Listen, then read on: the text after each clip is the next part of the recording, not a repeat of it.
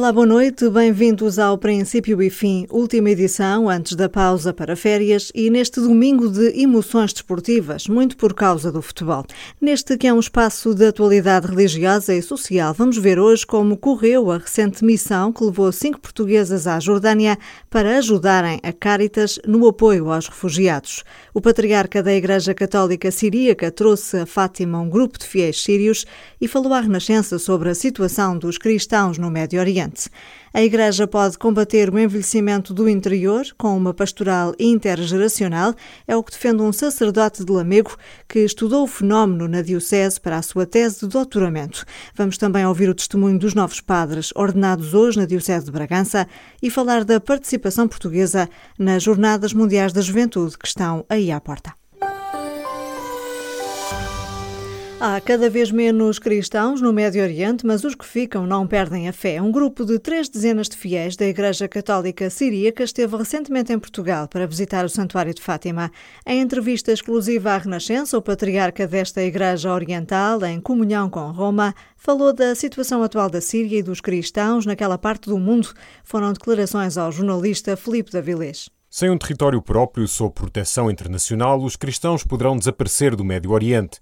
O aviso vem do patriarca da Igreja Católica Siríaca, que esteve recentemente em Portugal com um grupo de três dezenas de fiéis do Líbano, Síria e Iraque, em peregrinação a Fátima. A ideia de uma zona segura para os cristãos no Iraque não é nova nem é consensual entre os líderes cristãos, mas para Inácio José III é uma questão de sobrevivência.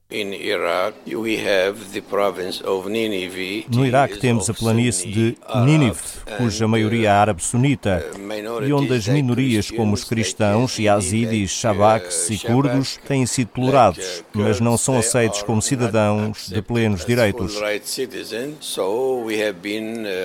Por isso fala-se da possibilidade de uma zona segura, descentralizada, sob proteção das Nações Unidas durante uns 10 anos, por exemplo, até que encontremos uma forma de coexistência verdadeira entre os diferentes grupos. O patriarcado tem sede em Beirute, mas o patriarca acompanha com grande preocupação o que se passa na Síria, país onde nasceu e que procura visitar pelo menos uma vez por mês. Inácio José não poupa críticas aos países ocidentais que, diz, instigaram o conflito e tece elogios à Rússia pela sua intervenção em defesa do regime. For the first three years Durante os uh, primeiros três anos, houve sobretudo uh, intervenções de países ocidentais, através dos países regionais, a apoiar, a financiar e a armar a chamada oposição, fingindo que a raiz de todos os males é Bashar al-Assad, o que não é verdade. E por isso os cristãos viram na intervenção russa uma espécie de salvação da Síria. Claro que a Rússia tem os seus próprios interesses, mas pelo menos têm sido mais transparentes na ajuda que dão ao governo e ao povo sírio. Há 100 anos, quando o regime otomano começou a massacrar cristãos no território da atual Turquia, os siríacos não foram poupados. Inácio José encara por isso com gratidão o gesto do Papa Francisco que esteve na Arménia, onde falou dos massacres como genocídio. Sentimos-nos muito próximos da Igreja Arménia porque, tal como eles, fomos perseguidos, assassinados expostos ao genocídio há 100 anos e muitas vezes antes disso. A atual Turquia tinha uma boa presença cristã, gregos, arménios, siríacos e assírios, e agora já não se pode falar de uma presença cristã. Por isso estamos muito agradecidos ao Papa Francisco por ter feito esta visita e estar próximo destas pessoas. Vivemos na esperança de que chegue o dia em que a comunidade internacional se sinta mais próxima de nós e que pense na nossa sobrevivência, porque somos o que resta da comunidade cristã mais próxima da igreja primitiva. Jesus, a Santíssima Mãe e os apóstolos não falavam grego nem latim, falavam aramaico. Este é o nosso destino, aliás, a nossa vocação. Somos verdadeiros mártires, isto é, testemunhas do Evangelho e prontos a derramar o nosso sangue por Jesus. O patriarca Inácio José III esfiou uma igreja de cerca de 150 mil pessoas espalhadas pelo Líbano, Síria e Iraque. Esta igreja mantém o uso do aramaico, a língua falada por Jesus e pelos apóstolos. E há cerca de um mês chegavam a Amã cinco portuguesas que usaram parte das férias para fazer voluntariado com a Caritas Da Jordânia no apoio aos refugiados. A missão juntou três profissionais da área da saúde e duas juristas, todas católicas. Uma delas, Ana Rita Souza, foi a impulsionadora desta missão. Já de regresso a Lisboa, veio contar-nos como correu esta experiência que a marcou a si e a todo o grupo e que quer repetir no mesmo local ou noutro, mas com a certeza de que o pouco que cada um faça pode mesmo fazer a diferença. Conhecer o Médio Oriente pela primeira vez, estar perante pessoas que são refugiadas pela primeira vez, estar perante uma língua que eu não consigo perceber uma única palavra. Para mim foi uma experiência única. Não é ler 30 livros que nos faz perceber mais do que é esta realidade, é estando lá. Não sei o que é que é o próximo passo, mas tive uma vontade imensa de voltar ao Médio Oriente, de poder estar com estas pessoas novamente, de trabalhar com elas. O Médio Oriente, de facto, é muito pobre, eu não tinha esta noção. O que é que a surpreendeu mais nesta missão? Isso foi uma das coisas. No caso da Jordânia, a secura, a secura imensa que nós já sabíamos que não íamos estar num campo, íamos estar na cidade. Neste caso da Amã, há mais de um milhão de refugiados que estão na cidade. O que é que fizeram em concreto? A Caritas lá tem cerca de 20 centros, se não me engano, em toda a AMA, e eles têm os programas específicos ou para bairros, onde estão mais concentrados, por exemplo, os cristãos, ou então específico para programas. Eles têm um programa de apoio humanitário a sírios e também para iraquianos. Durante os primeiros dias, vamos dizer quase, talvez a primeira semana, nós tivemos a dar bastante apoio no Restaurant of Mercy. Esta cantina social prepara cerca de 300 refeições por dia, uma salinha de refeição para cerca de 70 pessoas e depois há a preparação de outras tantas refeições que vão para fora, são distribuídas uhum. com carrinhas, basicamente para famílias refugiadas. Nós nem fazíamos ideia que íamos calhar em cima do Ramadão. Penso que foi no dia 6 começou o Ramadão e nós chegámos a 7 de junho. Isto significa que também o ritmo do restaurant mudou porque passaram a servir em vez de almoços jantares. Porque há o jejum durante todo o dia. Da equipa da cozinha era um iraquiano refugiado, uma armena refugiada, depois uma jordana com poucas condições económicas, mas jordana, uma síria, o Shnuda, que era egípcio, e depois era interessante também em termos culturais, cada um deles de uma igreja diferente. O Shnuda era uhum. copta, o nosso iraquiano, o Aysar, era de rito caldeu, a nossa armena era de rito armeno. Éramos todos cristãos ali, porque de facto da Caritas acaba por também dar apoio aos cristãos da, do Médio Oriente que têm cada vez mais dificuldade em encontrar emprego num país muçulmano. O trabalho no restaurant, nós pudemos mantê-lo sempre durante aqueles 15 dias e pudemos também fazer uma experiência que foi muito forte. Eles têm o Medical Center, que faz o atendimento dos refugiados. Fazem parte de uma base de dados, vão inscrever-se com o seu documento da ONU, têm direito Sim. a assistência médica, consultas, exames médicos, e nós podemos estar ali no Medical Center, convidaram-nos para assistir a algumas consultas. No Medical Center, eles têm em frente o Centro de Apoio Humanitário a Refugiados Sírios. Então, saltitamos entre o Medical Center e este centro de apoio, em que são distribuídos os caixotes grandes, que têm 5 kg de arroz, mais 3 kg de sal, latas de feijão, as famosas tâmaras, e depois são distribuídos, penso que quinzenalmente a estas famílias e nós preparamos muitas destas caixas. Então, no restaurante ajudaram a confeccionar eh, as coisas? É, fizemos de tudo, lavámos muita louça, arranjámos muitos frangos, portanto, não havendo porco, o carneiro é mais caro, come-se muito frango. Sendo Ramadão, eles procuravam um bocadinho reforçar aquela refeição do jantar e por isso preparámos muitos frangos, lavámos muita louça porque não tem ainda máquinas de lavar. Tem aqueles fogões de campanha que pôr no chão assim grandes, ligados à botija diretamente e embalámos caixinhas com as refeições takeaway, descascámos muitas cebolas, lavámos o chão e servimos também uma vez ou outra no self-service. O restaurant sendo da Caritas, que é uma instituição católica, tem logo na entrada, tem uns cartazes giros da Caritas e depois tem a fotografia do Santo Padre e tem ao lado a fotografia do, do rei da Jordânia. E ver estes muçulmanos que vinham jantar numa instituição católica. Também com esta humildade de dizer eu preciso de comer. Por isso era tudo feito também com muita caridade, para que eles se sentissem acolhidos, respeitando as tradições que é quebrar o iftar, eh, o período em que já se pode comer, em que o sol se põe. Uhum. Já que perguntava o que é que me tinha impressionado mais, eu acho que ver que estas pessoas, no fundo, têm muito para nos ensinar a nós europeus, que é esta fidelidade imensa à sua religião. Quando chega aquela hora da oração, ouve-se na cidade inteira, não é? As pessoas, de facto, estejam onde estiverem, tiram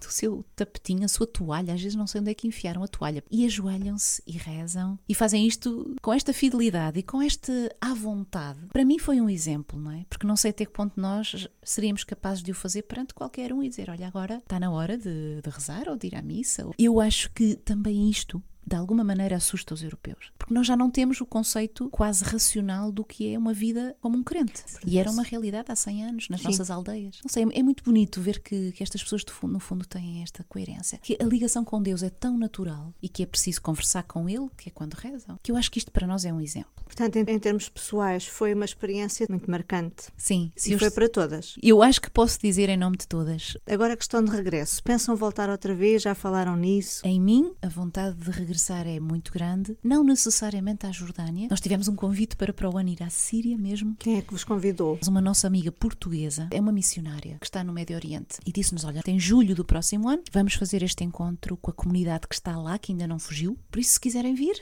entre a Síria, o Líbano, queremos nos deixar também conduzir perceber com o tempo que o que é, é que faz mais sentido, o que é que faz mais falta. Exatamente. Até poderá ser não a nossa vontade de voltar e fazer cá, uma parceria cá, quem sabe. Se surgirem novos projetos, serão divulgados através da página do Facebook Dividir o Bem pelas Aldeias, onde Ana Rita Souza partilhou as fotos e outras informações sobre esta missão que para já a levou a si e a mais cinco portuguesas até à Jordânia, um dos países que mais refugiados tem acolhido. Prova de que os portugueses não esqueceram os cristãos perseguidos em várias partes do mundo é o aumento dos donativos entregues à Fundação AIS. Em 2015 foram quase 2,6 milhões de euros mais 17% que no ano anterior. A nível mundial, o aumento foi de 15%. A ajuda à Igreja que sofre recebeu mais de 124 milhões de euros que aplicou nos 6.200 projetos que desenvolve, sobretudo no Médio Oriente e em África.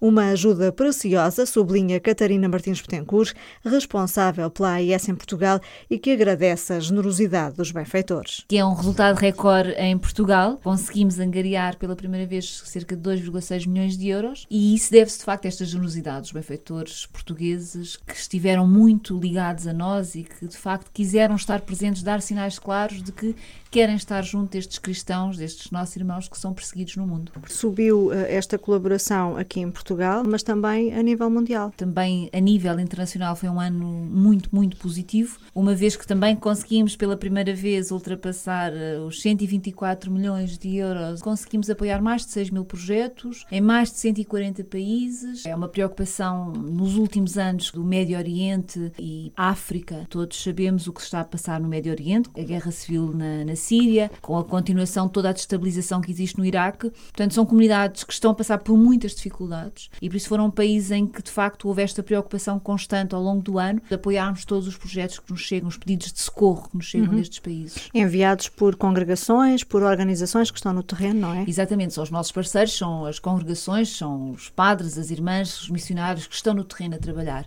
e que estão a ver as necessidades mais urgentes. O que é que é essencial hoje? O que é que nós devemos ajudar? O que é que nós devemos fazer? Fazer para apoiar mais concretamente estas pessoas. Os donativos também se destinam à ajuda direta aos seminaristas, não é? À formação. Exatamente. Nós temos várias áreas de, de apoio. Nestes últimos anos temos tentado apoiar sempre estes projetos de ajuda de emergência, não é? Para estes países onde há esta perseguição, onde há conflitos, mas existem outras áreas que nós não queremos e não podemos deixar de ajudar porque são também essas a nossa missão. Como uma instituição pastoral, privilegiamos a formação de seminaristas, de padres, de religiosas, também ajudamos ajudamos na construção, reconstrução de igrejas, conventos, de espaços eh, de apoio à igreja. Também apoiamos na mobilidade destes missionários para poderem estar junto da sua comunidade. Mas falando aqui de facto o ano de 2015, um em cada dez seminaristas que estão a ser neste momento a formar-se eh, foram apoiados pela ajuda à igreja que sofre. Portanto, queremos continuar de facto neste esforço de ajudar esta igreja. O envelhecimento da população desafia a Igreja a renovar a sua pastoral, diz um sacerdote de Lamego que investigou este fenómeno naquela diocese para a sua tese de doutoramento. Com cada vez menos crianças nas suas paróquias, este padre defende a criação de uma pastoral intergeracional. A Liliana Carona foi saber mais sobre esta proposta. Diamantino Alvaíde, sacerdote, 37 anos, folheia os livros de registro dos batismos com angústia. Para termos mais ou menos noção, quando há cerca de mais ou menos 30 anos atrás, o número de batismos, por exemplo, num ano civil, atingiria sempre os 40 a 45, se olharmos para o último ano completo, portanto, o ano de 2015, fizemos no total 15 batizados. O único livro de registros que nós conseguimos manter com o mesmo número ao longo do ano é de facto o registro dos óbitos. O padre Diamantino começou a vida de sacerdote há 11 anos nos conselhos de Vila Nova de Foscoa e Meda, tempos em que se sentia uma criança. Tinha uma paróquia onde a pessoa mais nova tinha 46 anos. Quando entrava na paróquia sentia-me sentia uma criança, não é? Porque no meio daquele panorama humano eu era verdadeiramente uma criança. Percebemos que há, há lugares onde há gerações, onde há faixas etárias que já não existem, efetivamente. O extremo leste da Diocese, muito junto à, à raia espanhola, eu não tinha não, crianças para a catequese, por exemplo, e isto foi há 10 anos atrás. Após cinco anos em formação em Roma, onde fez a tese de doutoramento sobre o envelhecimento populacional na Diocese de Lamego, chegam agora as propostas. Uma delas, a criação de uma única pastoral. Onde as atividades propostas e toda a ação eclesial desenvolvida não seja dividida nem sectorizada em departamentos, em secretariados, mas que seja um conjunto, eh, portanto, de intervenções das mais diversas idades. Portanto, esta é a minha grande proposta, portanto, a que se deixe de pensar a pastoral em catequese de infância, catequese de adolescência, pastoral juvenil, pastoral familiar, portanto, para ser uma pastoral única, onde todos tenham intervenção na vida de todos. E que nome teria essa pastoral? Eh, eu gosto de lhe chamar a pastoral intergeracional. Gosto deste termo e acho que é bastante elucidativo daquilo que é a pretensão desta pastoral numa realidade como esta. Muito em breve, o padre Diamantino Alvaíde vai publicar a sua tese de doutoramento, que poderá ser folheada por todos os que tiverem interesse no novo olhar sobre o envelhecimento. E este foi mais um domingo de ordenações. A Diocese do Porto tem cinco novos padres e quatro diáconos. Na de Aveiro foi ordenado um sacerdote e em Bragança um diácono e dois novos padres. A jornalista Olímpia Meiros foi ouvi-los sobre esta opção de vida que fizeram. A vocação sacerdotal foi amadurecendo no coração de Bruno Miguel, que sempre contou com o apoio dos pais e também dos amigos. A ideia surgiu, ainda era muito jovem. Os meus pais sempre me disseram: o que tu quiseres para nós está muito bem. E eles sempre, sempre me apoiaram e toda a família. Agora, os amigos, os amigos também, também me apoiaram.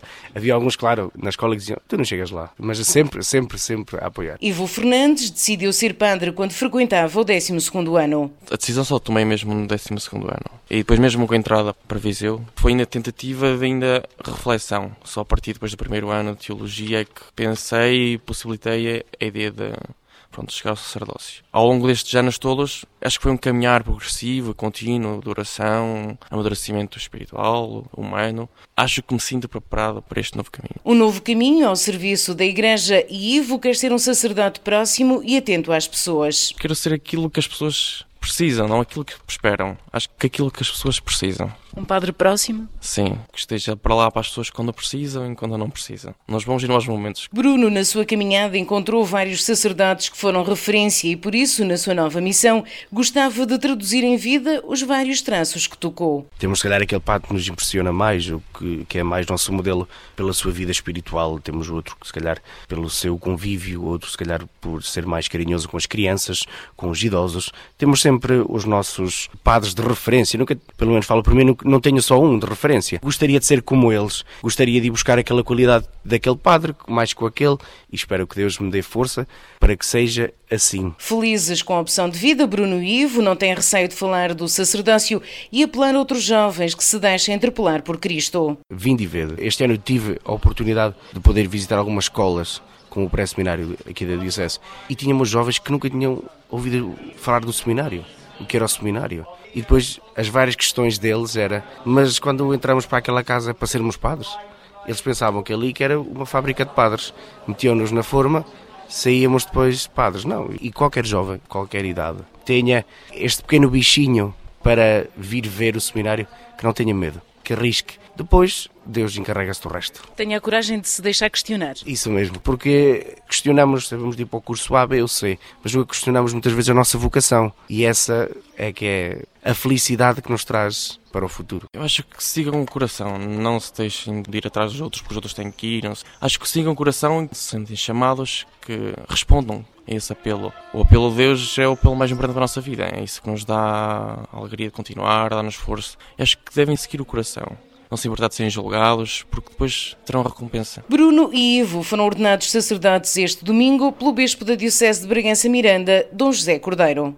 Em Timor, desde 74, o sacerdote jesuíta José Alves Martins escreveu um livro sobre a sua experiência missionária, chama-se O Mistério da Realidade e foi apresentado hoje em Fátima. Paula Costa Dias. O Mistério da Realidade é um livro que nasce da necessidade sentida pelo padre José Alves Martins de contar as suas experiências enquanto missionário em Timor-Leste. Já lá vão 42 anos. Sentia um desejo profundo de transmitir algumas das experiências que vivi em Timor e que me inspiravam a escrever algo que valesse a pena. O sacerdote jesuíta revela tê-lo escrito de maneira a chegar a um maior número de pessoas, crentes ou não crentes. Tinha a intenção de escrever um livro que fosse lido por qualquer pessoa, crente ou não crente, ou pertencente a outra religião. Procurei evitar uma terminologia demasiado católica ou espiritualista ou beata, precisamente para dar margem a que houvesse mais leitores. Se queremos neste mundo agora tornar atraente a fé, temos que usar outra linguagem. A linguagem que se usava há 50, 60, 100 anos atrás já não funciona. O livro O Mistério da Realidade foi hoje apresentado na Domus Carmeli, em Fátima, e é já o quarto livro deste missionário jesuíta. Estamos na contagem decrescente para as Jornadas Mundiais da Juventude, que vão decorrer em Cracóvia, na Polónia, de 26 a 31 de julho. Já se sabe que seis bispos portugueses vão participar no encontro, acompanhando os jovens que irão de vários dioceses. Também a equipa de comunicação tem este ano uma portuguesa que vai fazer a ponte com todos os jornalistas que falam a nossa língua. Está quase de partida para a Polónia, com a mochila carregada de expectativas e uma vontade enorme de celebrar a fé com milhares de jovens de todo o mundo. Leopoldina Simões é voluntária e vai estar no acolhimento aos jornalistas de língua portuguesa. Em completa ligação com os colegas voluntários que já lá estão também a trabalhar esse acolhimento aos jornalistas de língua portuguesa e para que hum, possam ser recebidos à semelhança daquilo que nós queremos que seja e que deve ser eh, a imagem do verdadeiro cristão, não é? Que sabe acolher. Na Polónia, para o encontro com o Papa Francisco, vão estar milhares e milhares de jovens de 180 países. Os registaram e procederam ao pagamento, não é, da sua inscrição, mais do que duplicou. Havia um, um anúncio de da ordem dos 160 mil inscritos registados e agora no final de junho houve um salto para 360 mil de mais de 180 países. Na Polónia, com jovens portugueses, vão estar também seis bispos portugueses. Acho que é uma coisa uh, muito bonita, não é? Que mostra o empenho eh, da Conferência Episcopal Portuguesa e, e das igrejas locais também depois, por cada diocese está também representada naqueles grupos de trabalho na pastoral juvenil. E para os jovens portugueses que vão participar na Jornada Mundial da Juventude, Leopoldina Simões deixa dois conselhos. O primeiro é que devem levar um rádio. Para que possam receber no seu rádio, se levarem os fones, que servem como antena, vão poder ouvir as homilias e os, os, discursos das cerimónias e dos encontros, julgo que são os idiomas oficiais, que são o polaco, o inglês, espanhol, francês, italiano, ucraniano, alemão, português e russo. E moeda local também é para levar? Eu, eu quando lá estive em maio, dei-me conta que eles têm possibilidade de fazer o, o câmbio.